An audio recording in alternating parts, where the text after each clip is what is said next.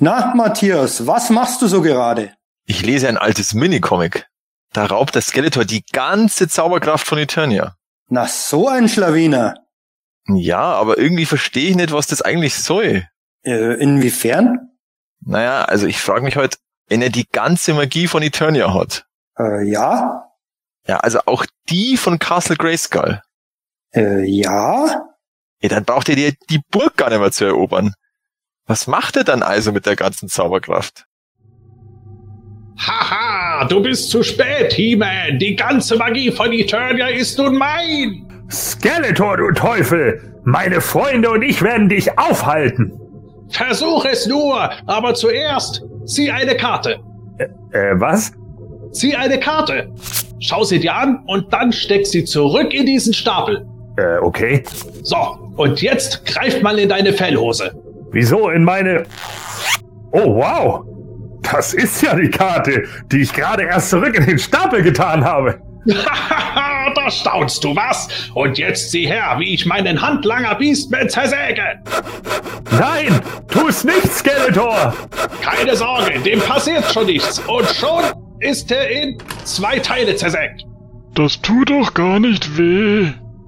Unglaublich. Und jetzt pass auf, ich füge beide Hälften wieder zusammen und tada! Er, er ist wieder ganz. Genauso wie die Münze hinter deinem Ohr. Welche? Oh, du Hexenmeister. Ja, all das kann ich nun dank der Zauberkraft von Eternia. Endlich bin ich der größte Magier des Universums. Bald trete ich mit grünen Tigern in Las Phantos auf. Mein Traum wird endlich wahr. ähm, und? Kannst du mir auch ein äh, größeres Schwert zaubern? äh, nein. So oder ähnlich muss es sich dann abspielen, Michael. Denkst du nicht auch? Äh, Michael? Das hemanische Quartett. Präsentiert von planeteternia.de. Es ist wieder Zeit für ein Minicomic. Deshalb sprechen wir heute über das Heft The Magic Stealer. In den News geht es unter anderem wieder etwas zu den Moto Origins zu bereden. Und ein Packen spannender Hörerfragen gibt es obendrauf. Dann starten wir doch gleich mit Ausgabe 181 des Hemänischen Quartetts mit Houdini Vogel, Matthias Copperfield, Kadabra Reitmeier und The Formless One Gordon Voldemort. Viel Spaß! Das Hemanische Quartett. Präsentiert von planeteternia.de.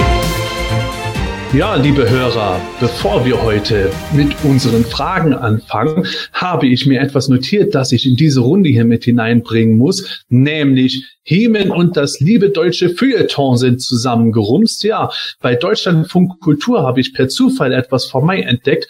Da wurde geschrieben beziehungsweise im Radio erzählt, Hemen erlebt ein Revival Actionfiguren gegen Pipi Langstrumpf. Und ja, ähm, ich möchte euch die Überraschung nicht nehmen. Googelt das einfach mal ein bisschen Deutschlandfunk Hemen und äh, hört es und lest es euch selber durch. Aber um ein bisschen die Kernessenzen herauszunehmen, die ein Historiker da auch beschrieben hat. Liebe Mithosts des Limänischen Quartetts, wie geht es euch so in der Midlife Crisis? Erfolgreich seit über 20 Jahren. Seit über 20 Jahren. Also, ja. ja. also ich bin erstaunt, dass es heißt, dass äh, He-Man, äh, also das Revival von He-Man, das kommen soll in Form von Netflix-Serien und so, jetzt so äh, gut passend ist, weil wir uns alle in der Midlife-Crisis befinden, weil äh, ich hätte ja gesagt, falsch, mit äh, 38 bin ich nicht in der Midlife-Crisis, sondern ich bin noch nicht einmal in der Pubertät angekommen, aber ja, Gordon, du als Fachmann, wie sieht's aus? Ja, äh, macht natürlich vollkommen Sinn. Also der, der Deutschlandfunk ist jetzt auch in 2008 angekommen, als die Moto Classics angefangen haben. Dauert natürlich auch so ein bisschen, bis man die Signale von der Erde zum Mond schickt, von wo die ja offensichtlich senden.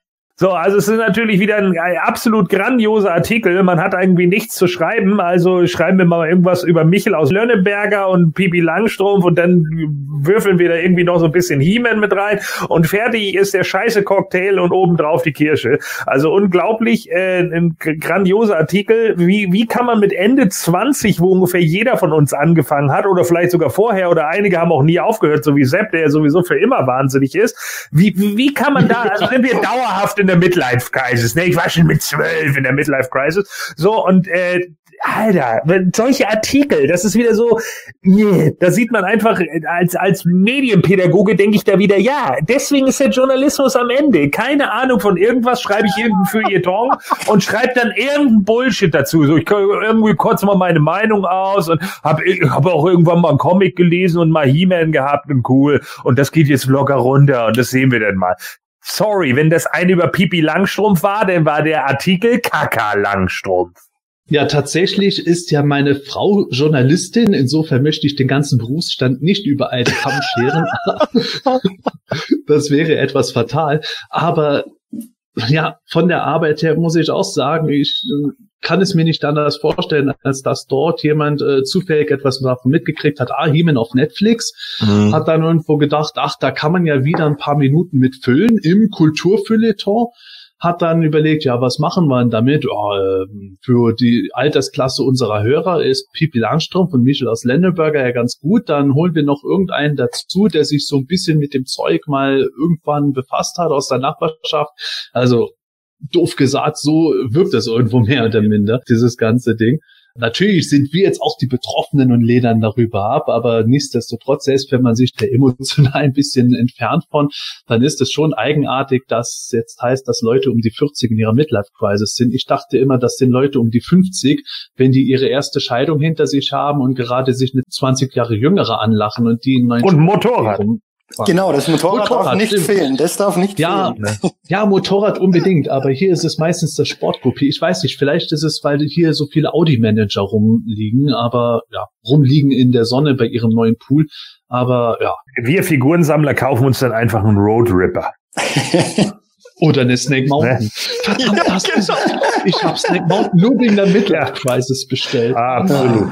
So, und nur um das jetzt gleich nochmal klarzustellen, bevor jetzt natürlich wieder die Hate-Mail eingeht, natürlich sind nicht alle Journalisten gleich, aber ich sage, genau mit so einem Blödsinn und mit diesen Meinungsmache, die wir auch nicht nur in dem Bereich, sondern in etlichen Bereichen haben, wo einfach nur irgendwelche Leute unreflektiert ihre Meinung auskotzen, ist der Journalismus momentan in dem Ruf, in dem er ist. Wenn die meisten Leute einfach mal wieder neutraler berichten würden, so und äh, einfach vielleicht auch über, sich über Dinge tatsächlich informieren, dann wäre das alles viel besser. Und das hier ist ein Artikel, bei dem man klar sehen kann, nee, die Leute sind nicht informiert. Die vermuten einfach irgendwas und spucken das mal kurz aus. Vor allem wird ja in dem Artikel auch noch gesagt, dass irgendwie Masters damals nicht innovativ gewesen ist, was ja der blanke Hohn ist. Also ich glaube, es gibt keine innovativere Toilern als Masters mit gefühlt 70 verschiedenen Action-Features, zig Fahrzeugen, äh, wirklich ähm, revolutionäre Ideen teilweise. Ähm, also das ist schon wirklich ein sehr, sehr schwacher Artikel in mehreren Bereichen. Ja, also ich möchte mal gerne sehen, wo es noch innovativer zugeht als ein Typ mit dem Radenbauch, der auf dem Robotpferd reitet. Ja. Und das ja. Schwert des Bösen aus dem Hyperraum holt. Genau. Ja, mein Lieblingsrechercheerfolg ist in dem Artikel auch, dass äh, die alte Serie auf Blu-ray neu veröffentlicht wird. Wahnsinn. Das passiert jetzt erst zum fünften Mal, glaube ich. Wird vor allen Dingen in der Zukunft. Ja, weil, weil es kommt ja immer wieder eine neue Auflage, ist ja logisch. KSM ist das, glaube ich, oder Koch Media, wie das jetzt mittlerweile heißt. Die werden halt immer wieder einfach eine neue Auflage produzieren. Und ja, also das war wohl eine Google-Suche, die irgendwie fünf Minuten gedauert hat. Und dann hat er halt das genommen, was die ersten drei Ergebnisse waren Leider war Planet Eternian anscheinend nicht dabei. Da müssen wir noch das, das Suchmaschinenoptimierung arbeiten. Er ist ja nicht durchgestiegen durch das Forum, war ihm zu Wahrscheinlich, neu. ja. Hallo! Wie ist es denn da oben auf dem Mond? Hallo! Schade, dass du das erst in zwölf Jahren hörst. Ja, genau. Die, die Quelle war wahrscheinlich die VHS Monster im Kinderzimmer. Und, Ja. ja. Ja, also ja, irgendwie müssen sie das ja von Flix mitgekriegt haben. Ähm, Ja, über, über Bild, über Bild, war doch ein Bildartikel. Das kann sein, das kann sein, ja genau, stimmt. Ja. Wenn man solche Meister seiner Zunft irgendwo hat, dann ist es kein Wunder, dass meine Frau für ihre neutral verfassten Artikel häufig gelobt wird. Da kann man noch mal sehen, wie das irgendwo runtergeht. Aber also Deutschlandfunk höre ich mir immer wieder gern Sachen an, aber das Feuilleton, ob im Radio oder in der Zeitung, seit Jahrzehnten eigentlich immer dieselbe Pausenfüllerkacke. Unfassbar. Ja, okay, genug abgelästert über den Deutschlandfunk und das lustige Feuilleton. Auch wenn es Spaß macht, kommen wir wieder zu ernsteren Dingen, den Hörerfragen. Da hat uns Pascal Reber eine Nachricht geschickt mit der Frage, ich kann mich noch erinnern, dass ich Moskito auf dem Wühltisch und massiv reduziert in Zürich bekommen hatte. In Deutschland hatte den aber niemand. Stimmt das wirklich, dass der verboten war? Und dann fügt er auch noch an, ja, Extender hat er wiederum aber nur in Deutschland gesehen und Tanglescher und Faker nur in Italien. Also sprich, das ist das alte Thema. Was gab es überhaupt in welchem deutschsprachigen Raum und was gab es nicht? Also Tang Lesher kann ich dir gleich sagen, den gab's sogar hier auf Sylt. Und wenn es Sachen hier auf Sylt gab, dann gab's die auch im Rest von Deutschland, ja. Also das ist schon mal immer ganz klar, ne? Also den hat's hier gegeben beim HB Jensen damals. Also der war definitiv in Deutschland erhältlich. Extender hast du ja schon gesagt, hast du nur in Deutschland gesehen, den gab's aber auch in anderen Ländern definitiv. Ja, äh, in Dänemark, meine ich, hat ein Kumpel von mir den mal erworben. Also von daher hat's den da auch gegeben. Ja, mit Mosquito war das tatsächlich so eine Sache. So hundertprozentig sicher ist man sich bis heute ja nicht. Ähm, es ging ja damals immer wieder um diese BRD-Toxic-Gesetze. Wir erinnern uns da. Da gab es zum Beispiel ja auch bei den Ghostbusters oder so, gab es ja Ektoplasma und gewisse Geister, die dann ja auch mit diesem Ektoplasma, also letzten Endes Slimy oder was auch immer, die dann in der BRD nicht erhältlich waren, stand dann auch auf diesen Sammelpostern immer drauf. Und so stand das zum Beispiel auch bei Mosquito bei ein, zwei Sachen mit dabei. Und der war dann tatsächlich nicht erhältlich. Die einen sagen bis heute, ja, das lag daran, dass dieses Blubberzeug, was er da im Bauch hatte, dass das eben nicht nach dem Toxic-Gesetz damals durchgelassen wurde. Das heißt also, das war nicht geprüft und deswegen haben sie gesagt, das geht nicht rein. Die andere Seite behauptet, er sei nicht zugelassen worden, weil er mit seinem ja, Blut im Bauch zu martialisch aussah. Was jetzt für dich der schönere Grund ist, das kannst du dir aussuchen. Letzten Endes gab es den aber genau deshalb nicht. Bei Faker ist das eine ähnliche Sache. Warum man den hier bei Mattel nicht übernommen hat, weiß eigentlich auch keiner so wirklich genau. Vielleicht haben die sich auch nur einfach gedacht, ja, das ist jetzt in der Originalserie nochmal ein He-Man, einfach nur in Blau. Das machen wir mal mit unseren Kindern nicht. Das macht man dann erst 2003. Ja, wunderbar. Ich glaube, über das Thema, welche Charaktere warum nicht in Deutschland erschienen sind oder im deutschsprachigen Raum, mal so, mal so, da könnte man noch eine eigene Folge draus machen. Aber machen wir lieber mal mit den nächsten Fragen. Ja, und zwar Mito fragt, gibt es so einen Podcast über Masters of the Universe in dieser oder andere Form auch in anderen Ländern und Sprachen, außer Amerika? Also da sind jetzt mir tatsächlich nur der La Cueva del Terror Podcast bekannt. Das sind ja auch die, die dieses äh, Mundo Masters Magazin rausbringen. Also das ist sowas ähnliches wie Welt der Meister, nur ein größeres Format, also nicht dieses DIN A5, sondern wirklich so ein ja fast DIN A4 Format, halt auch Spanisch, auch so Masters-Themen. Äh, die waren sogar letztes Jahr auf der Grayscale Con und haben da auch ihre Magazine dabei gehabt. Und dann noch dieses Motula TV, also ein YouTube-Kanal, Masters of the Universe Latino, also auch Spanisch oder Portugiesisch, je nachdem. Die hatten, glaube ich, auch damals dieses Video von dieser Mattel Investor Konferenz da auf der Toy Fair. Das haben sie irgendwie online gestellt. Ähm, sonst weiß ich jetzt gar nichts, ob es noch was außer den Klassikern aus dem englischsprachigen Bereich gibt. Also halt Roast Google Dinner und Masters Podcast und was da so alles gibt. Sehr ehrlich gesagt auch nichts weiter außerhalb von englischsprachigen. Da gibt es wirklich einige, aber ansonsten selbst deutschsprachig ist ja auch gar nicht mehr so viel. Äh So, die nächste Frage ist von Klaus, aka Unsung Hero. Ich finde den Veröffentlichungsrhythmus der Origins sehr schade. Zu viel zu bekannte Charaktere in viel zu kurzer Zeit. Wie steht ihr dazu? Wäre es euch lieber, wenn es kleinere Waves gäbe, mit größeren Abständen dazwischen und die Kerncharaktere auf mehrere Waves, mehrere Jahre verteilt würden? Wäre das eventuell ein befriedigenderes Sammeln? Meistens ist es ja so, dass die Kerncharaktere, egal in welcher Motu-Neuauflage, immer zuerst rauskommen. Die braucht man einfach, ist auch irgendwo klar. War bei den Classics schon so, die kommen in relativ kurzer Zeit dann raus. Das Konzept mit den Waves finde ich sowieso mittlerweile irgendwie etwas pervertiert. Ähm, wenn ich mir zum Beispiel jetzt die Real Ghostbusters anschaue, da gibt's ja jetzt taucht jetzt überall auf die erste Wave mit den vier Ghostbusters und die zweite Wave ist eigentlich mit Slimer und Stay Puft und die erscheinen aber gleichzeitig. Also macht eigentlich keinen Sinn, dass es da verschiedene Waves gibt. Genauso bei den Masters of the WWE Universe Figuren, da gab es ja auch verschiedene Waves, die sind auch leicht zeitversetzt erschienen, aber halt auch wahnsinnig schnell hintereinander. Ob es befriedigender wäre, wenn die Abstände größer wären und die Kerncharaktere auf mehrere Waves verteilt wären, schwer zu sagen. Ähm, ich wäre sowieso ein großer Fan davon, wenn bei den Origins immer wieder Charaktere erscheinen würden, die es so früher noch nicht gegeben hat, aus Minicomics etc. Wird aber höchstwahrscheinlich, denke ich, nicht passieren, weil man ja nicht nur die Hardcore-Sammler abholen will, sondern vielleicht auch paar andere Leute und die kennen halt einfach dann einen Triclops Trapjaw oder Thieler und einen Geldor oder äh, wen auch immer aus den Minicomics kennen sie halt vielleicht nicht. Deswegen macht es schon Sinn. Von der Konstanz her ähm, wäre es mir tatsächlich lieber, wenn es etwas berechenbarer wäre, wenn nicht einfach dann auf einmal zig Waves auftauchen, wie jetzt vor kurzem bei den Origins, sondern wenn, wenn man das mehr abschätzen könnte, wenn man wüsste, dann nach einem halben Jahr kommt die nächste Wave und so weiter, aber das ist ja zurzeit überhaupt nicht abschätzbar. Ja, das stimmt. Wie lange die Origins-Toyline uns bestehen bleibt, das hängt mit Sicherheit von ganz vielen Faktoren ab. Das kann auch durchaus sein, dass das jetzt irgendwo in Sammlerkreisen super läuft, die ersten zwei Waves oder auch generell halt äh, die ersten zwei Waves. Die dritte ist dann okay und die vierte sagt plötzlich ab und dann ist sofort Schluss oder Mattel sagt, sie macht es nicht weiter, weil irgendwo die He-Man-Serien auf Netflix nicht so gut ankommen oder der Film jetzt doch nichts wird. Was halt generell dieses Thema betrifft, zu viel zu bekannte Charaktere in viel zu kurzer Zeit. Also das Thema kurze Zeit fällt mir auch auf. Das ist aber mittlerweile so gut wie überall so. Das ist meiner Meinung nach ein Symbol dafür, wie schnelllebig die Zeit geworden ist. Früher konnte man halt zwölf Figuren in einem Jahr rausbringen und damit ist man das Jahr gut durchgekommen. Heute macht man im Grunde eine Wave jedes Quartal weil man halt weiß, eine Halbwertszeit von zwei bis drei Jahren maximal ist für eine Toyline, die im Ladenregal aushängt und wo gegeben.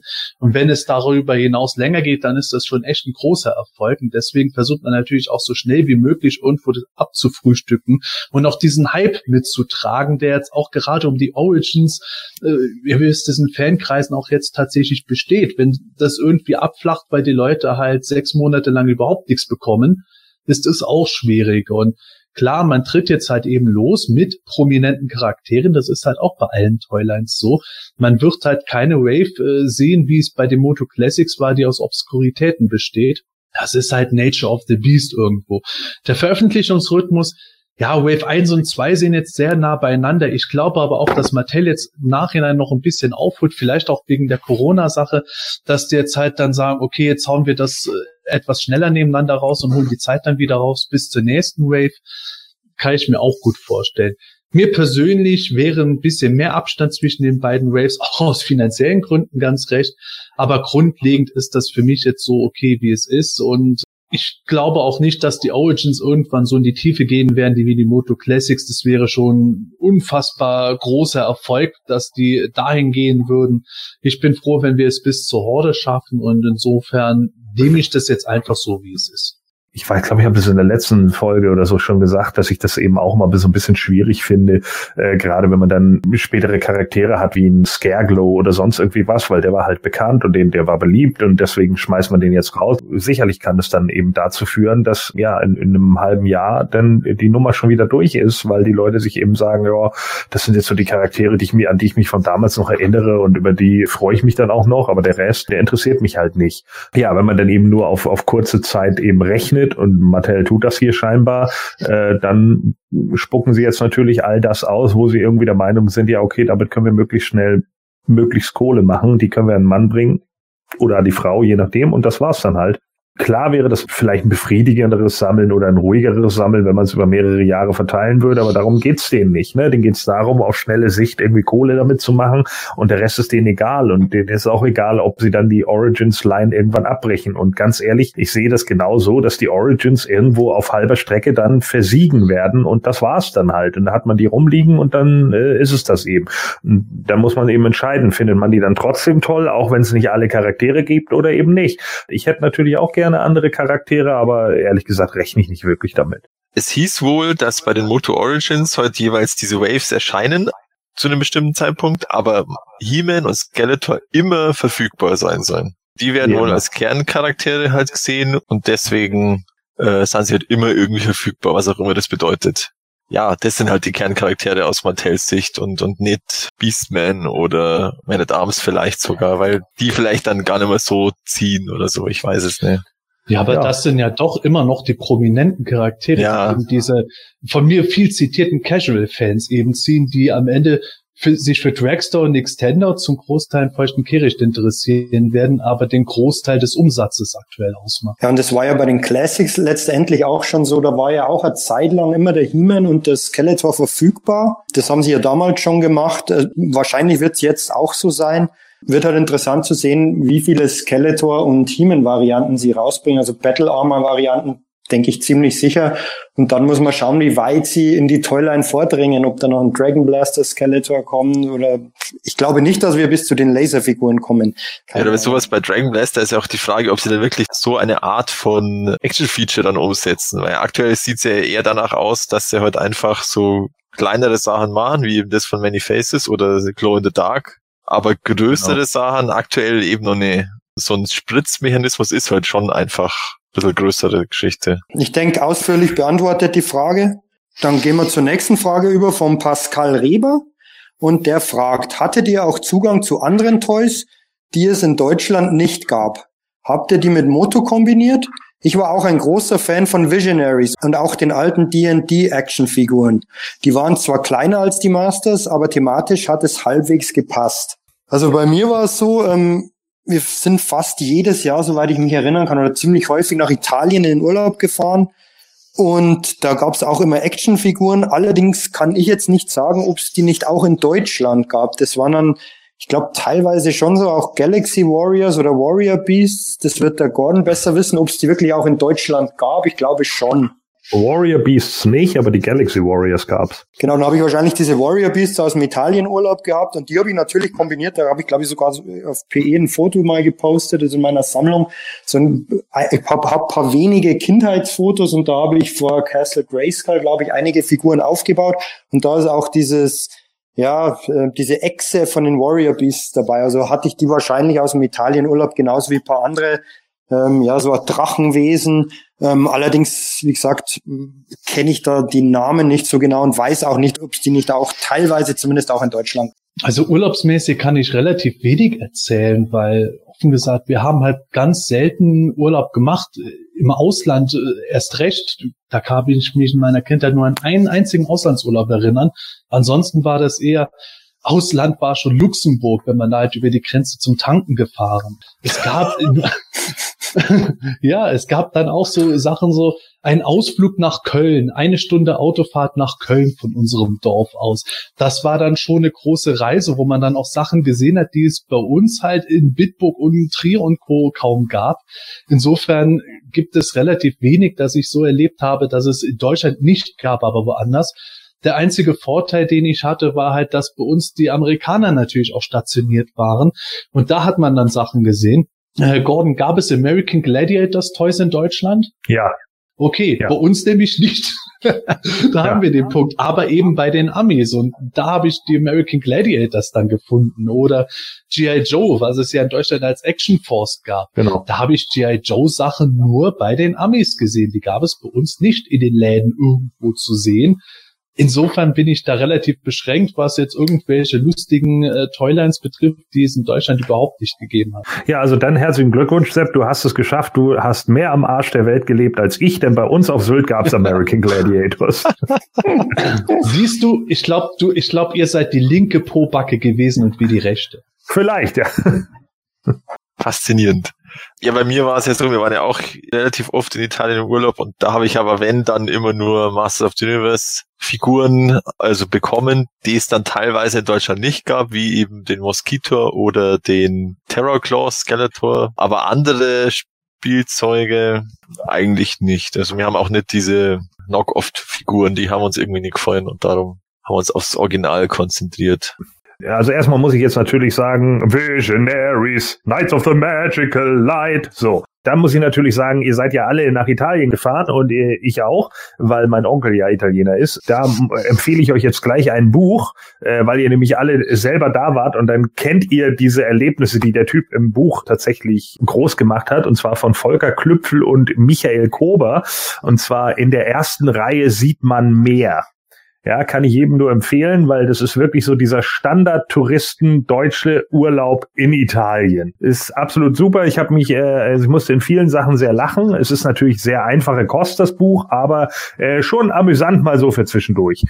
Ja, Zugang zu anderen Toys, die es nicht in Deutschland gab, hatte ich eigentlich weniger. Meistens, wenn ich irgendwie Sachen aus Italien oder so bekommen hatte, dann vielleicht ein bisschen früher als, als die, die es zum Beispiel in Deutschland gab. Zum Beispiel habe ich Ace Duck und äh, ich glaube Krang habe ich glaube ich von den Turtles äh, früher gehabt, als es sie dann in Deutschland gab, äh, ungefähr weiß ich nicht fünf sechs Monate oder so. Und dann kamen die halt hinterher bei uns. Ähm, ansonsten glaube ich hatte ich nicht so viele Toys, die es dann letzten Endes nicht bei uns gab. Ich weiß, dass wie gesagt ein Klassenkamerad von mir aus der Grundschule, der hatte relativ viele Sachen, also der hatte dann zum Beispiel die Supernaturals liegen oder die Inhumanoids oder sowas. Und der hatte auch äh, so Sachen wie Screech und äh, Battle Armor Skeleton Editor, die ich natürlich dann schon sehr krass und cool fand, weil äh, ja klar, ne, vorher nie gesehen, beziehungsweise wenn dann nur auf Cross-Sell-Art und äh, das war natürlich schon was Besonderes, weil man die so gesehen hat. Kombiniert habe ich natürlich auch, ganz klar, ich hatte, ähm, jetzt komme ich wieder auf den Namen der Biene von Blackstar nicht, aber die hatte ich auf jeden Fall, äh, die und, und Visar hatte ich dann auch noch von Blackstar, die habe ich natürlich dann irgendwie benutzt als irgendwelche Henchmen oder Zauberer von Skeletor. Natürlich hatte ich auch Galaxy Warriors, äh, wie gesagt, ne, wenn Oma sich mal bei Ostern oder Weihnachten verkauft hat, hatte, dann hat man halt so eine Figur bekommen und die äh, konnte man natürlich da auch mit reinnehmen. Und äh, Ray Goth war ja der einzige von den Power Lords, der damals bei mir noch überlebt hatte und der war dann auch immer äh, eine rechte Hand irgendwie, ich glaube von Skeletor oder von von He-Man sogar, ich weiß es nicht genau. Ich glaube, den habe ich so als alten Weisen genommen irgendwann. Also da waren auf jeden Fall auch eine Menge Möglichkeiten, wo man einfach die Sachen miteinander kombinieren konnte. Und ja klar, die meisten Figuren hatten ja eine ähnliche Größe und deswegen passte das natürlich auch. Ach und äh, Adventure Man, wenn falls ihr den noch kennt. Das war diese Rambo-Actionfigur, die den Oberkörper von den Galaxy Warriors hatte, aber feste Beine und einen Rambo-Kopf.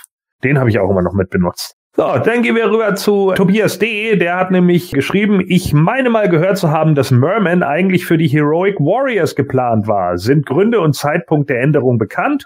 Und bei den Lords of Power hat er ein eher freundliches Gesicht, wie ich finde. War er zu dem Zeitpunkt doch ein Heroic Warrior? Ja, das liegt tatsächlich alles direkt miteinander zusammen, denn äh, Merman war ursprünglich äh, unter dem Namen Seaman designt, mit eben diesem Gesicht und äh, ja, das wurde erst sehr spät geändert, das Gesicht, deswegen ist das äh, freundliche Merman-Gesicht auch noch auf den Cardbacks von Masters-Verpackungen zu sehen und auch in Minicomics bis in den dritten Jahrgang hinein wurde das immer noch benutzt. Meiner Meinung nach wurde das Gesicht halt geändert, damit Merman eben böse aussieht. Das ursprüngliche Gesicht sollte äh, deswegen genauso sein, weil als Action-Feature gedacht war, dass dann aus dem Mund irgendwie Schleim rinnen kann. Wurde natürlich nicht umgesetzt, wissen wir alle. Aber der freundliche Blick liegt daran, dass Merman oder damals eben Seaman ursprünglich äh, mal ein Guter sein sollte. Der wäre da der letzte Überlebende einer außerirdischen Rasse von Wasserwesen gewesen. Und als seine Wasserwelt dann ausgetrocknet wurde, dann ist Merman eben nach Eternia gekommen und hat sich dann Heeman und Co. angeschlossen. Also tatsächlich auch wie die Moto Origins, Lords of Power, äh, Fünfer-Figuren-Sets äh, zeigen werden, da wäre Merman einer der Guten gewesen und wurde letzten Endes dann doch auf die Seite der Bösen umgelegt. Ja, ich hoffe, dass damit die Frage beantwortet ist und, und damit kommen wir zu unserer Running Question von Balket. Dieses Mal darf der Gordon darauf antworten. Wie vollzog sich bei euch der Übergang von Kind Spielfiguren spielen zu erwachsenen Figuren sammeln? Ging das fließend? Seid ihr als Kind vom Moto weggekommen und erst als Erwachsener zurückgekehrt? Gordon, wie war's bei dir? Ja, äh, bei mir war es tatsächlich so, ich bin irgendwann davon weggekommen. Wie so viele andere auch, habe ich irgendwann alle Sachen irgendwie mal auf dem Flohmarkt und so verkauft. Masters of the Universe hatte ich sowieso dann irgendwie viele auch irgendwie umgebaut und keine Ahnung, andere Köpfe auf andere Körper und irgendwie mal umbemalt. Und ich glaube, ich hatte sogar irgendwann mal so eine Teenager-Custom-Phase. Da habe ich dann irgendwie noch angefangen, die so wie Spider-Man und so anzumalen, weil ich immer ganz gerne irgendwie Marvel-Action-Figuren gehabt hätte. Und da es ja die äh, Secret Wars Marvel-Figuren bei uns nicht gab, war mir natürlich auch nicht so wirklich bekannt, dass es irgendwelche Marvel-Figuren gab. Ja, und dann habe ich eben alles Mögliche, auch Turtles und keine Ahnung, was ich da nicht alles hatte. Das, das ging dann halt irgendwann alles mal weg. Das lag dann auch so ein bisschen an meinen Eltern, äh, allen voran natürlich auch meiner Mutter, die dann irgendwann gesagt hat, ja komm, das steht doch nur noch rum und was willst du damit? So, ne, das kann man auch mal verkaufen für kleinere. Und natürlich habe ich dann damals irgendwie gesagt, wenn man so eine Kiste weggegeben hat und dann hieß es irgendwie ja 50 Mark, hat man natürlich als Teenager gesagt, ja geil, ja, dafür kann ich PlayStation 1 Spiele kaufen. Also war das natürlich dann in dem Moment das Geld, was man dann äh, auch gerne hingenommen hatte. Ich habe auch damals meinen Atari 2600 irgendwie mit den Spielen zusammen und so für 120 Mark oder so verkauft an irgendjemanden und dann dafür dann eben wieder andere Sachen gekauft so. Und ähm, ja, das mit dem Sammeln, das ging bei mir eigentlich eher so wieder erst Mitte der 2000er dann los. So, ähm, es gab ein paar Figuren, die ich halt behalten hatte, also zum Beispiel meine Star Wars Figuren, die habe ich tatsächlich alle noch, also meine allererste Actionfigur, den Weequay, den habe ich immer noch inklusive seiner Waffe. Äh, und ich habe auch die Hasbro Wrestler, die hatte ich eigentlich auch immer, die habe ich immer behalten. So, es sind natürlich mal irgendwann welche kaputt gegangen, die habe ich dann mittlerweile aussortiert. Eine Zeit lang hat man ja auch den ganzen Müll irgendwie gehortet, weil man sich dann dachte, hey, kann man noch mal kleben oder keine Ahnung, da irgendwann keinen Bock mehr drauf, ist das alles mal rausgeflogen. Ja, aber ansonsten, es ging dann irgendwie so Mitte der 2000er ging das bei mir wieder los, ja, und seitdem hat's halt, wie gesagt, dann auch nicht so wirklich aufgehört. Ne? Es ist dann immer länger und länger und länger geworden und größer und weiter und überhaupt und jetzt wird der Platz langsam knapp. Aber Gordon, du hast uns doch vorher noch erzählt, dass du im Sammeln angefangen hast, dass du in eine Midlife-Crisis kommst. Ja, ja, genau. Ja. Und dann Midlife, also weil wir ja alle nur 50 werden, waren dann mit 25. Oh Gott, mein Herz. Ja. Gut, dann ist es Zeit für unsere News. In der letzten Folge hatte ich es eigentlich schon eingeplant, aber dann wurde es doch noch ein bisschen knapp. Deswegen müssen wir das jetzt noch unbedingt nachschieben. Es soll ein Masters of the Universe Brettspiel geben. 2021 sollte eine Kickstarter-Kampagne starten von, wie heißen die? Cayman? Seaman? Die heißt Kmon, aber das ist eine Abkürzung für äh, Cool Minifigures or Nothing. Also so hießen sie wohl früher. Also die Ah. haben auch das immer schon gemacht, so ja etwas höherwertige Brettspiele mit halt so Minifiguren, also Tabletop-mäßig. Also deren Geschäftsmodell ist wohl nur Kickstarter-Sachen machen, aber da sind sie auch sehr erfolgreich. Also da sind sie auch regelmäßig im Millionenbereich. Also zum Beispiel dieses Bloodborne äh, Boardgame ist da über vier Millionen Dollar gekommen und so. Also das ist schon beeindruckend. Und die haben eben schon über 40 Kickstarter-Sachen erfolgreich durchgezogen. Und jetzt soll es eben ein Masters of the Universe Brettspiel geben in so einem ja etwas höherwertigen Tabletop-Stil. Auch ganz offiziell mit Lizenz natürlich. Und das ist auch die Krux, denn es wird in dieser Pressemitteilung äh, klar gesagt, dass es ein Licensing Agreement ist für Nordamerika, Südamerika und Asien. Und wie wir alle wissen, Europa sind ja wir. Und damit irgendwie sind wir da draußen. Und das haben sie auch auf Facebook bestätigt. Also ich weiß nicht, was das bedeutet, dass es halt offiziell nicht sozusagen in Europa vertrieben wird oder dass man halt logischerweise dann selbst importieren muss über diese Kickstarter-Geschichte.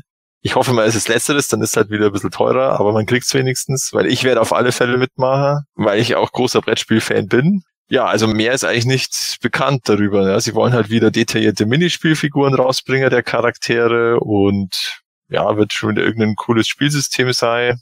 Kannst du denn in etwa abschätzen, wie teuer dieses Spiel werden wird? Weil, äh, naja, wenn es jetzt halt dann 40 Euro oder 40 Dollar kostet, ist es ja dann doch nochmal eine andere Klasse, als wenn es 120 Dollar kostet. Okay, dass es nicht in Europa erscheint, sei jetzt mal dahingestellt, Mhm. wenn es so ist, aber dann werden die Leute natürlich versuchen, sich das zu importieren. Also wenn man sich da jetzt diese anderen Spiele anschaut, da bist schon immer so eher im dreistelligen Bereich, würde ich sagen. Weil du hast halt immer diese Miniaturfiguren und dann schon das hochwertige Spielmaterial. Dreistellig würde ich schon schätzen. Und halt der Versand, das hat man in den letzten Monaten auf Kickstarter gemerkt, wenn du da irgendwas weltweit sozusagen versenden musst, dann bist du da bei 60 Dollar aufwärts Versandkosten teilweise.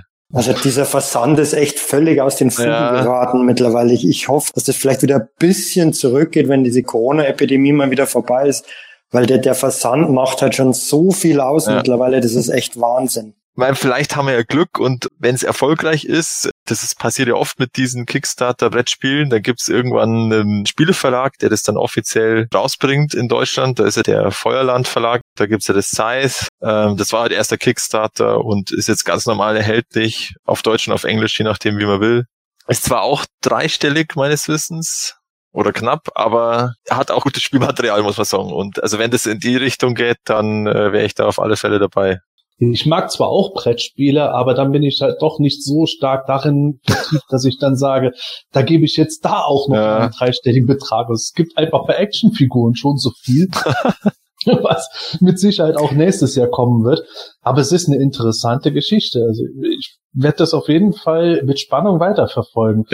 Wenn das so im Stil von Hero Quest oder so wäre, was ich mir durchaus vorstellen könnte, von der Spielart hängt es echt extrem vom Preis ab und, und wie das dann gestaltet ist. Mir wird es allerdings wahrscheinlich auch schon reichen, wenn der Matthias sich das besorgt und wird es dann mal auf dem PE-Dinner oder so zocken. Genau, es klangt ja eigentlich, wenn sich's einer kauft, weil äh, du brauchst ja nicht mehrere Ausgaben. Aber wenn das jetzt coole Minifiguren wären, die da dabei wären, die, die so auch cool aussehen, wieso nicht? Also da hängt es wirklich extrem Ja. vom Preis und von der Verfügbarkeit halt ab. Ja, es wird halt wie immer sein, dass das halt einfarbige Miniaturen sind.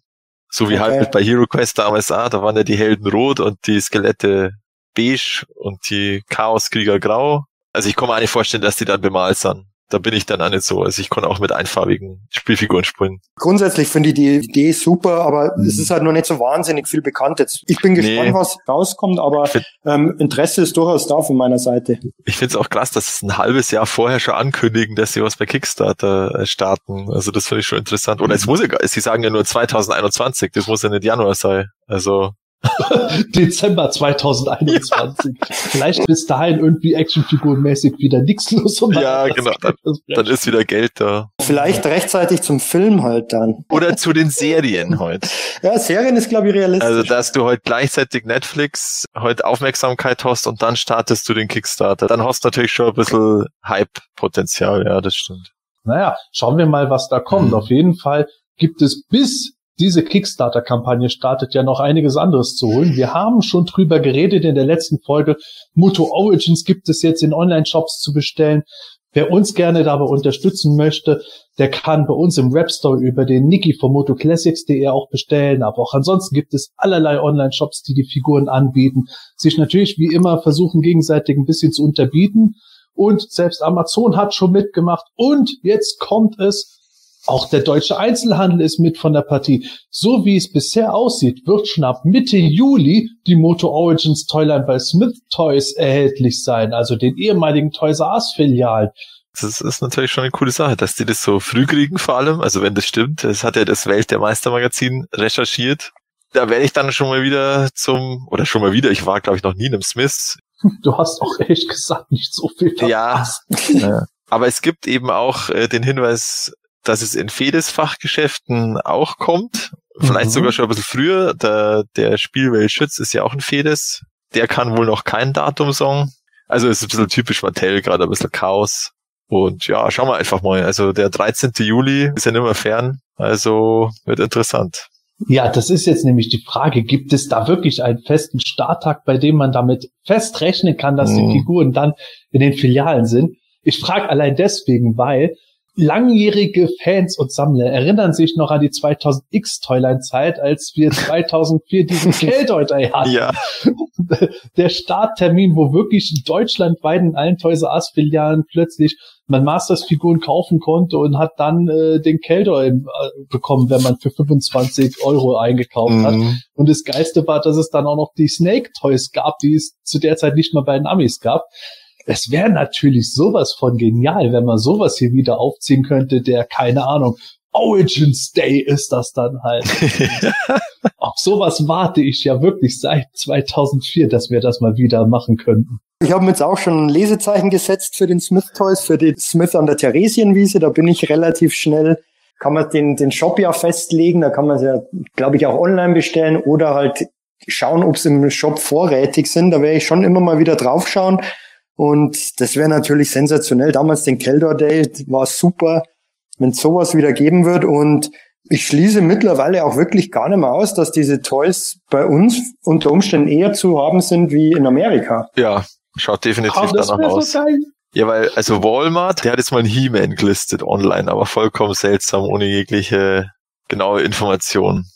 Also, da weiß Okay. keiner Also irgendwas. sieht so aus, als muss der deutsche Markt es reißen oder wie.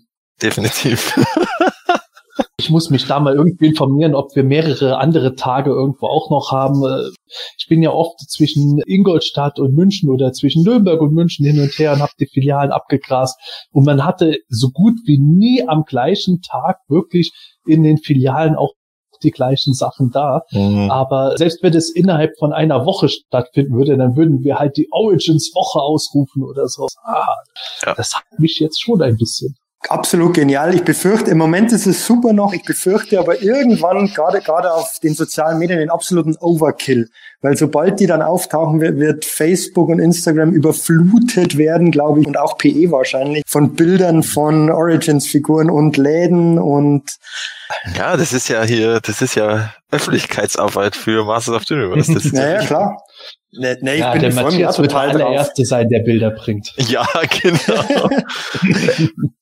Schauen wir mal, wann meine Vorbestellungen kommen, ja. Echt spannend, wer da als allererstes dann diese Figuren haben wird. Das wird auch wieder äh, so ein Ding sein. Ich bin der Erste und der kauft alles auf und kann dann sofort was auf Ebay stellen und dann wird das losgekauft und fünf Minuten später sagt der Nächste, ja, den Filialen gibt es dann auch und dann geht so der One los, wo alle dann losstürmen.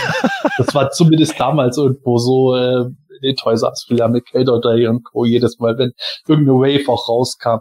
Der, der allererste, der das irgendwo hatte und das auf Ebay reingepackt hat, der konnte sich freuen und gefühlt zehn Minuten später hatten wir auf PE die Einträge, da ist es, da ist es auch und da ist es überhaupt. Die Leute werden sicher mit Händlerkartons aus den Läden spazieren, das sehe ich jetzt schon kommen. ohne Witz, ich würde es wahrscheinlich auch nicht anders machen.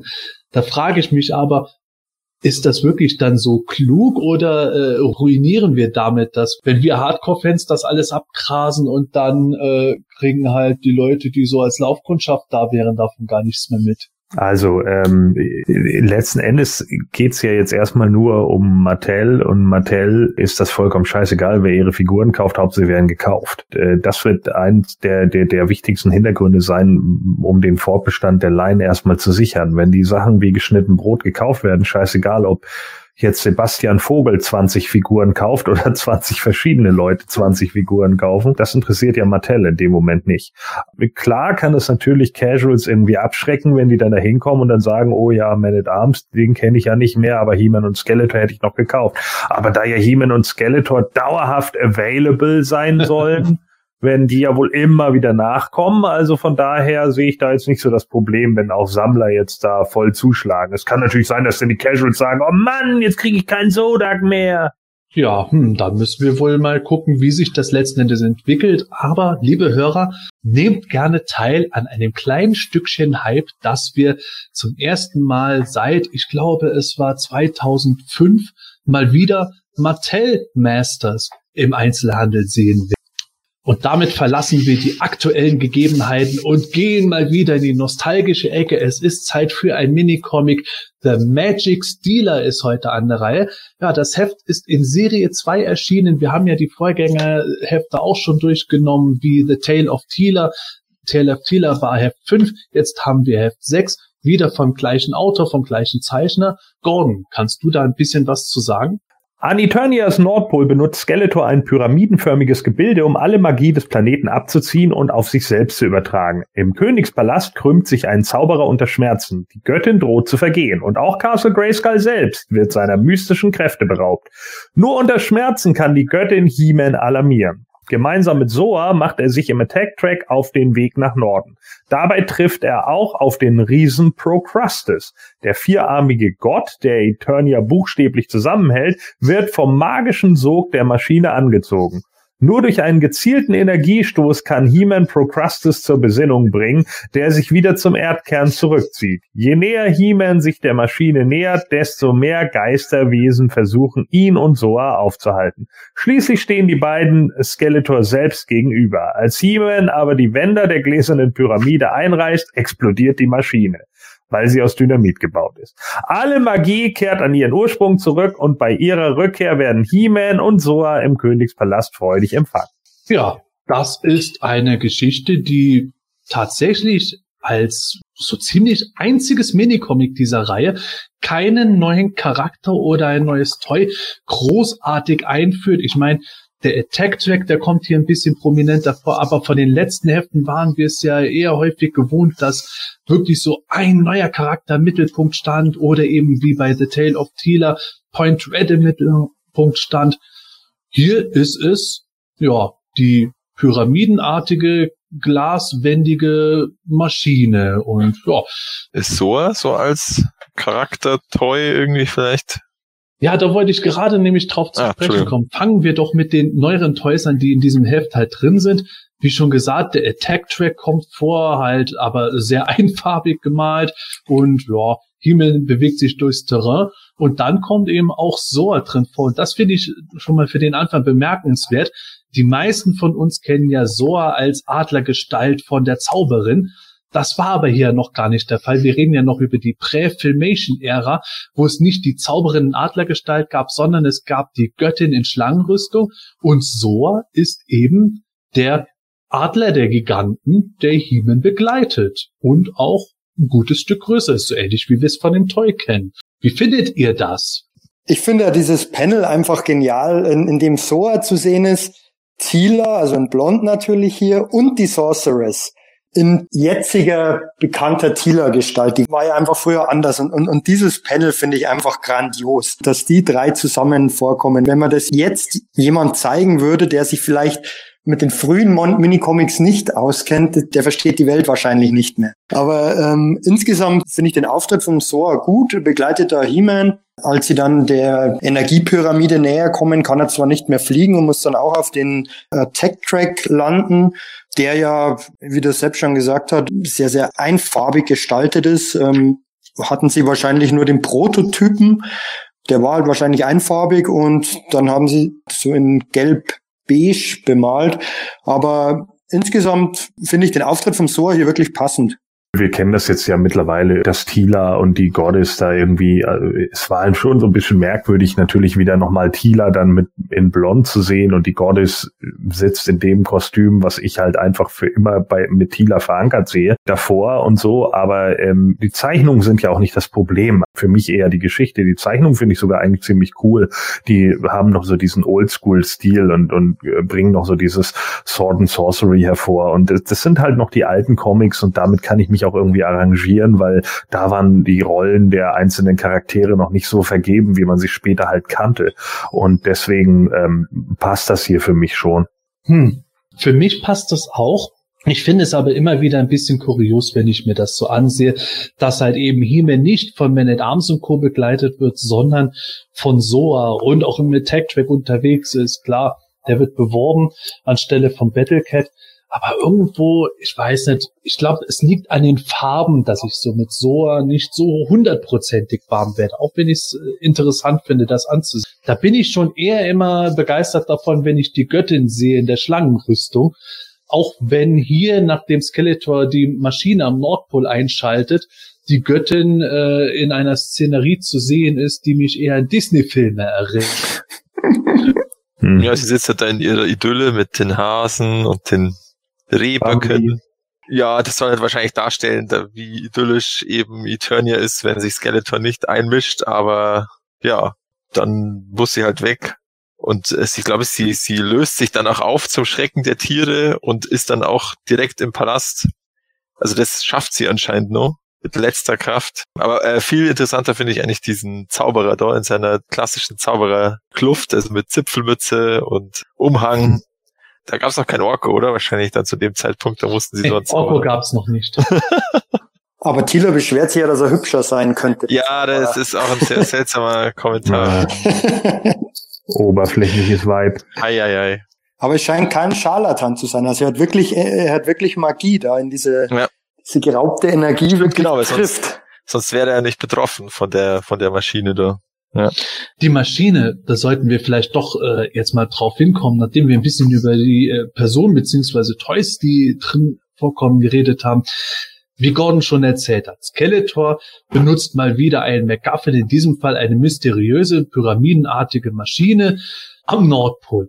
Was das Aussehen betrifft, muss ich echt sagen, ich finde die Maschine rein optisch ziemlich cool. Das hat irgendwo so ein Retro-Flair, der mich so an 70er Jahre Science-Fiction-Comics erinnert. Ich hätte mir genau dieses Konstrukt irgendwo in einem Jack Kirby-Heft vorstellen können von Commandy oder sowas, wo was ähnliches vorgekommen wäre. Andererseits sieht es auch wieder aus, wenn Skeletor sich da diesen Stuhl reinsetzt, als bekäme er jetzt die Trockenhaube auf. Ja, der muss ja auch nur einen Knopf drücken. Das sagte sogar selber. Once I throw this switch. Es gibt diesen einen Knopf, der alles auslöst. Das ist so gut. Dann ist die ganze Energie von Eternia bei ihm und äh, saugt sich ein. Ja, cool. Also da hat er mal wieder Glück gehabt, der Skeletor mit diesem Fund da am Nordpol. Wobei das finde ich eine der größten Schwächen des Comics ist, dass man über diese Maschine eigentlich so gut wie nichts Ja. erfährt. Die ist halt einfach da. Dann kann der Skeletor die ganze Macht in sich aufnehmen, aber letztendlich wird nicht erzählt, was, was er dann damit vorhat. Ob er mit dieser Macht dann einfach He-Man töten will und da sind viele interessante Ideen, die in den Raum geworfen werden, aber leider nicht weitergesponnen werden. Ja, schon. Das ist ja das, was äh, ich deswegen ein bisschen als kleine Verarsche bei unserem Vorspann drin hatte. So dieses Prinzip, Skeletor will die gesamte magische Kraft von Eternia abziehen. Ich finde, das ist optisch in dem Heft auch sehr schön gezeigt. Also jetzt nicht dieser doofe, äh, klischeeartige Zauberer mit seinem Spitzhund und seinem weißen Bart, der da halb zusammensackt, sondern eher so wie halt äh, die in Dämonenfratzen manifestierten magischen Kräfte aus Castle Grayskull abgezogen werden, wie die Zauberin sich unter Schmerzen kommt. Das finde ich ist eigentlich eine ganz coole Geschichte. Aber was ist, wenn Skeletor diese magischen Kräfte bekommt? Was, was passiert dann? Ist er dann irgendwie der Herr von Eternia automatisch? Wird er jetzt Castle Grayskull erobern, dessen Geheimnis er eigentlich gar nicht mehr braucht? Und das finde ich halt irgendwie eigenartig. Das kommt noch ein bisschen im Finale später rüber, wenn He-Man Skeletor konfrontiert. Da steht er um Toast von magischen Energien, aber so wirklich viel passiert da nicht. Ja, jetzt bin ich der härteste und stärkste der Welt, He-Man. Crash, oh nein. Ja. So, Also das Finale ist ja wieder mega langweilig, oder? Also das, das erinnert mich immer so an diese äh, die Comics, die wir letztens hatten, wo immer nur diese Mini-Geschichten waren. Oh, Hilfe, neue Gegner, Peng tot. Ach, das war's. Ja, das äh, cool. Zwei Panel. Und so ging's mir hier auch. Also das war irgendwie so abrupt zu Ende. Ich fand auch das, die Begegnung zwischen He-Man und Procrustes, also ich mag ja Procrustes und ich finde den Charakter ja echt cool und ich mochte auch die Moto C-Figur sehr gerne, aber äh, das war auch irgendwie ganz strange. So. Kommst ja aus dem Erdinneren. Was machst du da? Warte mal, ich erschieß dich erstmal. Und dann, äh, ja, okay, He-Man, danke, dass du mir mal direkt ins Gesicht geschossen hast, anstatt, weil wir uns ja gerade irgendwie nett unterhalten haben. Aber cool von dir, dass ich jetzt hier lieg in dem Loch. Aua. dann tschüss. Ja, das ist schon echt kur kurioser Auftritt da mit dem, dass der He-Man dann auf ihn schießt. Also, Ja, aber, und geil, dass aber, aber Procrustes ihn auch gleich kennt. Ach, du bist es, He-Man. Was willst du denn hier? Ja, ich habe hier den Attack-Track mit. Hier, Peng. Ah! Was ist das für eine Szene, Mann? Ja, da können wir direkt auch darüber gehen. Procrustes, dieser vierarmige Riese, ich finde den ja ziemlich geil, weil der wirklich aussieht wie von Ray Harryhausen und so rein optisch cool. Auch das ganze Konzept, sich vorzustellen, dass im Zentrum von Eternia so ein Typ mit vier Armen steht und hält mit seinen Armen irgendwas fest, damit der Planet nicht auseinanderbricht. Wahrscheinlich hat er die Füße auch noch in irgendwelchen Schlaufen drin. Das hat schon was für sich. Und wie er dann aus dem Boden herausbricht, ist auch cool. Aber die Szene, wie die vonstatten geht, Heeman konfrontiert den Procrustes, sagt so, oh, aua, aua, und Heeman, was machst du denn hier? Und Heeman so, wie löse ich das Problem? Ich schieß einfach auf ihn. Und, und dann hockt er in seiner Gruppe und sagt, oh, danke, dass du auf mich geschossen hast. Super, jetzt, jetzt halte ich durch. Das ist schon ein bisschen sehr Ja. gewollt. Ja, ist wirklich echt eine seltsame Szene irgendwie. Da sitzt ja dann im Attack-Track drin. Das habe ich mich beim Anfang des Comics gefragt. Warum zur Hölle nimmt er den Attack-Track? Ist klar, die müssen den bewerben, aber wenn er zum Nordpol will, wäre es doch eigentlich viel geschickter, den Wind Raider zu nehmen oder den Talonfighter. Ach so wegen der Mach- Kälte meinst du, oder was meinst du? Nee, weil er einfach viel schneller ist auch. Ach so. Es eilt ja, wäre wesentlich sinnvoller. Und der Sepp hat es ja vorher angesprochen, es ist das sechste Heft. Wir haben aber das ja schon mal besprochen, dass das irgendwie mit der Kontinuität ja nicht hundertprozentig stimmt. Dass dieses Heft vielleicht auch in Wirklichkeit als ein früheres Heft geplant gewesen wäre. Weil der Talentfighter ist ja auch nur auf dem Cover zu sehen, aber vielleicht gab es den damals auch noch nicht. Weiß ich nicht. Hm. Passt da auch wieder rein. Dann gibt's wirklich nur den Skeletor und keiner der anderen Evil Warriors tritt auf. Vielleicht ist das eigentlich wirklich so ein Heft, das eigentlich vorangestellt wäre und ja, so eine klassische Geschichte hat, dass da jemand loszieht und Eternia rettet faktisch. Geht jetzt natürlich von dem Procastus-Thema ein bisschen weg, aber da bin ich draufgekommen, als ich mir gedacht habe, warum nicht den Talent Fighter oder den Wind Raider? Ja, aber gerade das passt ja auch zum Thema Procrustes. Wir haben keine Charaktere aus der zweiten Wave, die hier mitbeworben werden. Da stimme ich dir schon zu. Chronologisch könnte dieses Heft auch in dem Jahrgang an allererster Stelle stehen. Es kommt kein Talonfighter mit Point Red vor und so weiter. Anstatt einen neuen Charakter zu bewerben, wie jetzt eben theoretisch hätte ja auch Ramen da irgendwo liegen können. Aua, aua, es tut so weh. Und Heeman kommt dann dem vor, halte durch, Ramen, gleich kannst du wieder Mauern einrennen. Da kommt halt Proquast. Ich finde, das ist nicht von der Hand zu weisen, dass diese Story chronologisch gesehen auch weiter vorne steht. Geh mal weg, Ramen. Peng. Ah! Danke, Heeman. Eben, weil Ramen hätte ja auch den Procrustes rammen können. Hätten wir Ja. zumindest noch ein Toy beworben. Also die Procrustes-Szene, optisch sieht er gut aus, storymäßig hm, ist es nicht Ja. so toll. Genauso eben der Finalkampf, wo ich vorhin schon angesprochen habe, das sieht ein bisschen komisch aus. He-Man in diesem magischen Sturm geht auf Skeletor los. Skeletor mit der ganzen magischen Energie versehen. Was macht er? Er bekämpft He-Man mit dem Schwert. Komisch. Aber was ich eigentlich sogar geiler dabei finde, ist so, wie He-Man dann gegen diese Geisterdämonen dann kämpft, zusammen mit Soa, der dann äh, tatsächlich mal äh, sein Gurtzeug benutzt, um die abzuschießen und so. Also rein optisch ist da schon was abgeliefert worden. Absolut gelungen optisch. Wie gesagt, die Story, die ist okay bis zu einem bestimmten Punkt und am Schluss kommt der He-Man dann an und, und zack, auf einmal ist es aus. Aber die Optik ist echt richtig genial. Also das ist wieder super gezeichnet von dem Mark Texera. Wie generell eigentlich die komplette Wave 2. Der Stil gefällt mir einfach. He-Man sieht richtig wild aus, wie er mit den Geistern da kämpft. Die Geister sehen auch gut aus, finde ich. Also richtig atmosphärisch. Ja, ein bisschen mehr Farbe hätten die Geister vertragen können. Also nicht immer nur gelb, beige, orange. Also ich finde da, keine Ahnung, woran es liegt, aber da ist schon irgendwie so, der Attack Track hat die Farbe und der Progrustus ist ja jetzt auch nicht so viel farbiger. Klar, der kommt aus der Erde, aber irgendwie ist das so ein Farbschema, das da durchgehalten wird, was ich jetzt persönlich nicht so aufregend finde. Also das Einzige, was heraussticht, ist, dass diese Pyramide da ist ja grün da am, am, am Nordpol von Eternia, aber sonst ist das alles eher so gelblich-beige. Zum Beispiel jetzt der Palast von Eternia da, der, der ist ja auch so, Und auch Ähm, Procrustes. ja genau. Also alles ist so, weiß auch nicht, haben sie nicht genügend Druckfarben gehabt oder so? Ich weiß es nicht. Ja, ich wollte gerade sagen, da hatte Todd Smith wahrscheinlich noch so einen riesigen Farbeimer beige, den er einfach mal Das ist mein Schnäppchen. ja.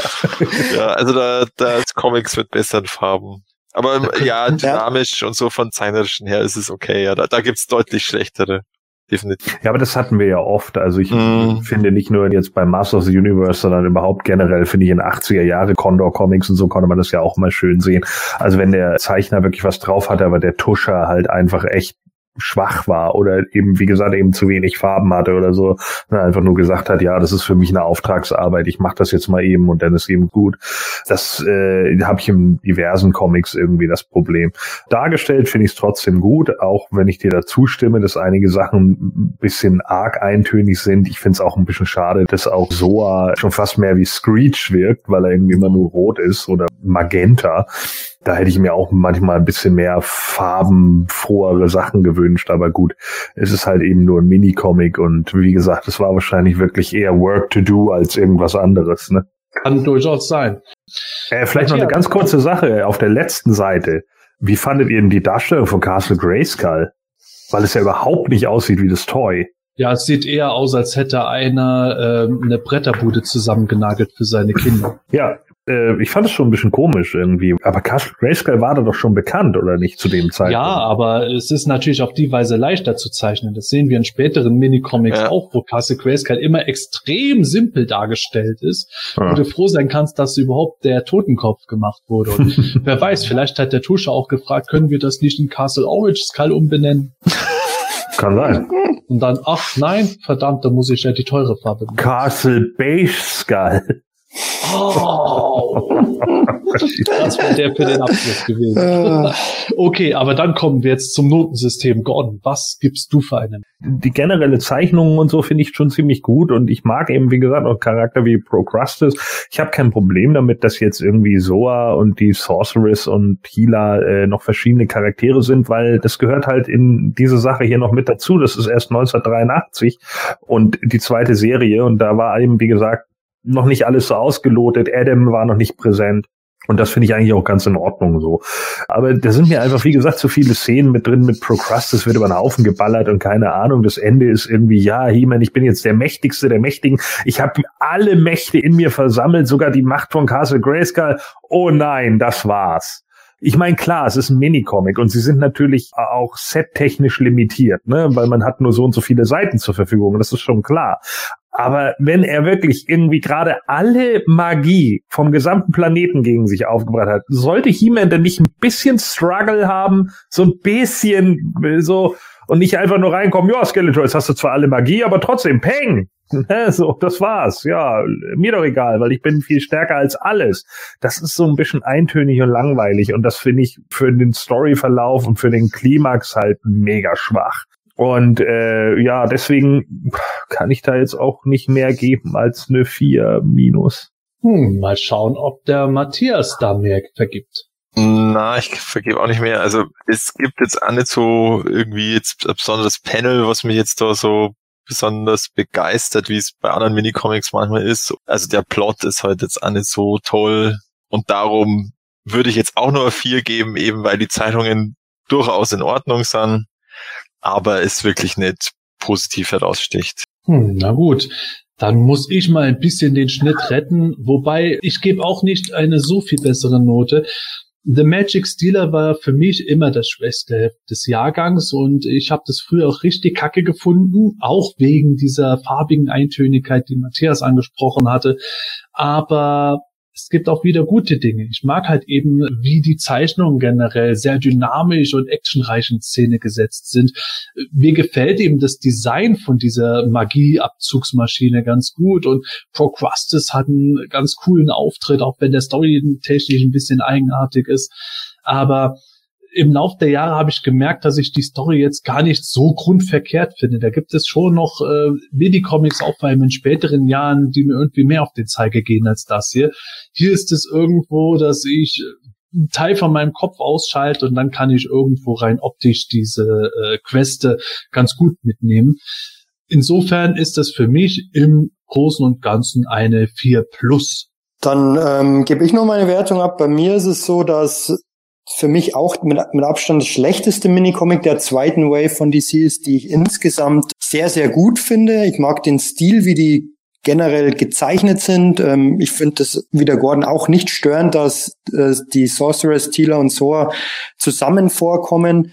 Klar, die, die Story ist wirklich relativ dünn und dann kommt dieses Ende, das auch nicht gerade prickelnd ist. Aber wie gesagt, aufgrund der Zeichnung würde ich trotzdem noch eine 3 minus geben. Vielleicht auch ein bisschen beeinflusst durch ein paar Minicomics, die ich vor kurzem gelesen habe, der späteren Jahrgänge. Vielleicht bin ich auch noch beeinflusst durch das letzte Video-Review, als ich das Leech-Minicomic dabei hatte. Das ist natürlich eins der allerschlechtesten, gerade vom Zeichenstil her. Ähm, und das ist um Welten besser, also deshalb von mir eine 3 minus. Ja, gegen das Leech Mini-Comic, das werden wir in ein paar Jahren vielleicht mal besprechen, gegen das Leech Mini-Comic jedenfalls, da ist auch das, was unter meinem Schuh gerade klebt, äh, wirklich Gold. Aber ihr seht es, das Heft ist nicht unbedingt so toll, The Magic Steel aus unserer Sicht. Vielleicht gefällt es euch aber auch besser, wenn ihr das Heft gut findet oder generell, wie ihr zu dem Heft steht.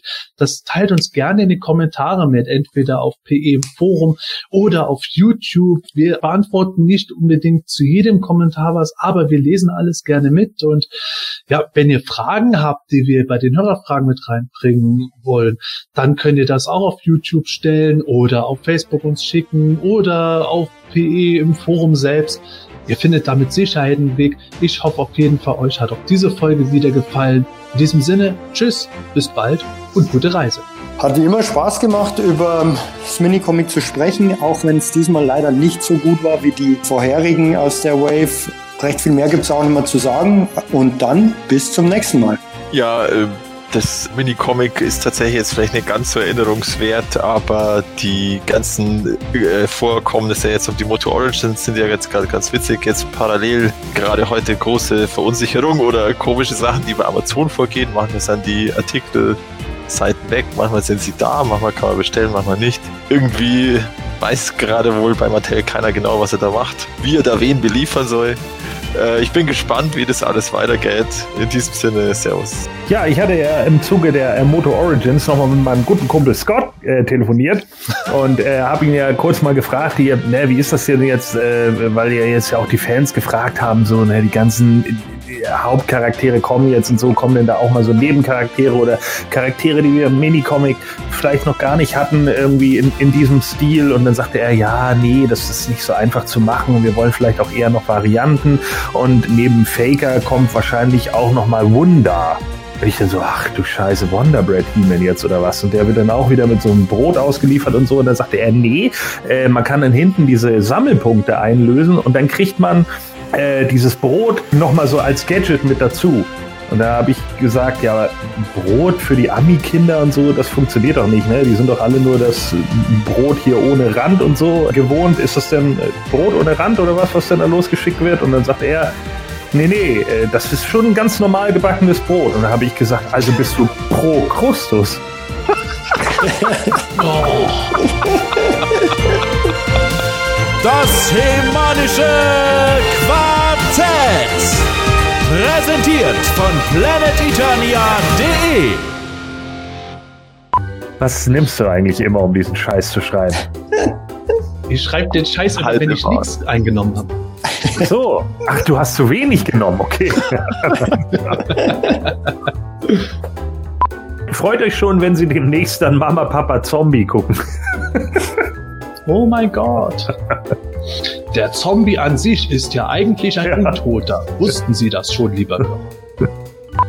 Ja, also das hat Entschuldigung. Ich wollte Matthias sagen, aber Entschuldigung. okay, dann haben wir noch eine Frage von Unsung Hero. Ich finde den Veröffentlich... Entschuldigung, ich fange nochmal von vorne an. Ich finde den Veröffentlich Veröffentlichungsrhythmus, blödes Wort. Nicht so schwer. Ja, also. Ganz ruhig und laut. Ganz ruhig. Heute darf der Gordon mal auf die Frage von Bikehead antworten. Wie vollzog sich das Sam äh, Ich fange noch. Und damit Ja, sonst ist eigentlich nichts bekannt. Kannst du denn in etwa schon abschätzen? Kannst Was? du denn in etwa schon abschätzen? Ja, Moment. Ich glaube, bei mir ist gerade eine Verzögerung. Ja. Okay, ich versuche es jetzt nochmal. Ja. Und den Inhalt kann uns jetzt mal der Gordon vor. Oder auch nicht. Im Königspalast. Palust? Was? Oh Gott. So. Und auch Castle Grayskull selbst wird mit so, er wird so. also das lag jetzt aber nicht an mir. Ich habe eigentlich Bock, nochmal von vorne anzufangen. Mach, mach, mach nochmal von vorne. Ja. Geht, glaube ich, schneller für den Stefan. So. Das ist Bambi und Klopfer. Ja. Bambi und Klopfer. Aber es hat ja ein Geweih, oder? Ich weiß nicht, hat Bambi ein Geweih? Weiß ich nicht. Ja, am Ende ja. Ah, am Ende ja, okay, gut. Ich habe tatsächlich noch nie ganz gesehen. Ähm, ja. Wellman, pass bitte auf Bambi auf, die Göttin. Das Hemanische Quartett. Präsentiert von planeteternia.de